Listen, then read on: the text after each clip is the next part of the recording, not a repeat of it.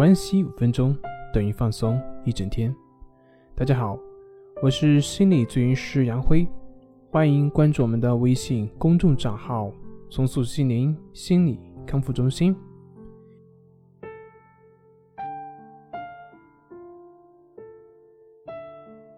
今天要分享的作品是：心理调查显示，很多人因为这个原因而无法有效的进行康复。在做心理咨询的过程中，发现康复的最大障碍，并不是对于方法的理解问题，也并不是自己练习的不够精进的问题，而是对于方法，或者是指导老师，或者是咨询师的怀疑。李老师在《战胜抑郁》这本书中开篇就讲了八点要求，要求患者在练习过程中不去网上查找病症的相关内容。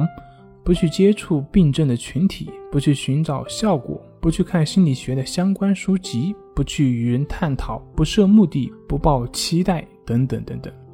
这些要求的目的呢？其中一方面就是要避免你在治疗过程中对于方法或者是咨询师本人的怀疑。一旦你对于自己的练习方法产生了怀疑，那么可以预见，这个方法对于你的效果就会变得非常有限。为什么呢？因为如果你怀疑的话，你又怎么可能会静静的去练习呢？静静的去照着老师去做呢？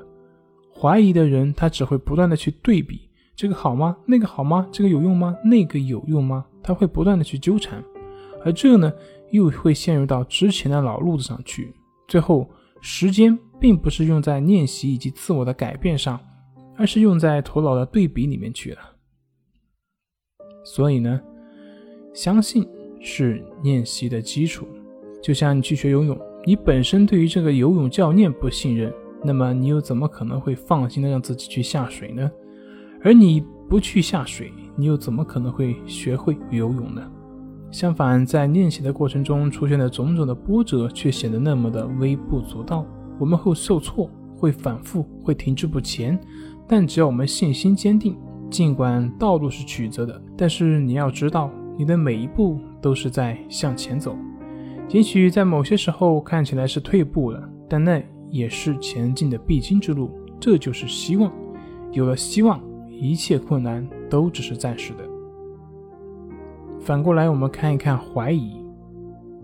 如果在训练的开始之前就对这个方法没有足够的信心，本身就是半信半疑，这样就会很容易半途而废。遇到困难，往往不会去找自己的原因，而会去找老师或者是方法本身的原因。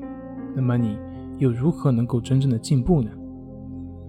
半途而废，除了增加自己的沮丧的心情之外，反而还可能会让自己错失一个真正可以帮助到自己的方法，会浪费了自己的时间，会让自己继续回到过去的老路子上。所以呢，我们在选择的时候一定要看好看仔细。一旦选择了，就要全力以赴，一门深入，否则呢，不过就是在浪费时间，浪费自己的精力。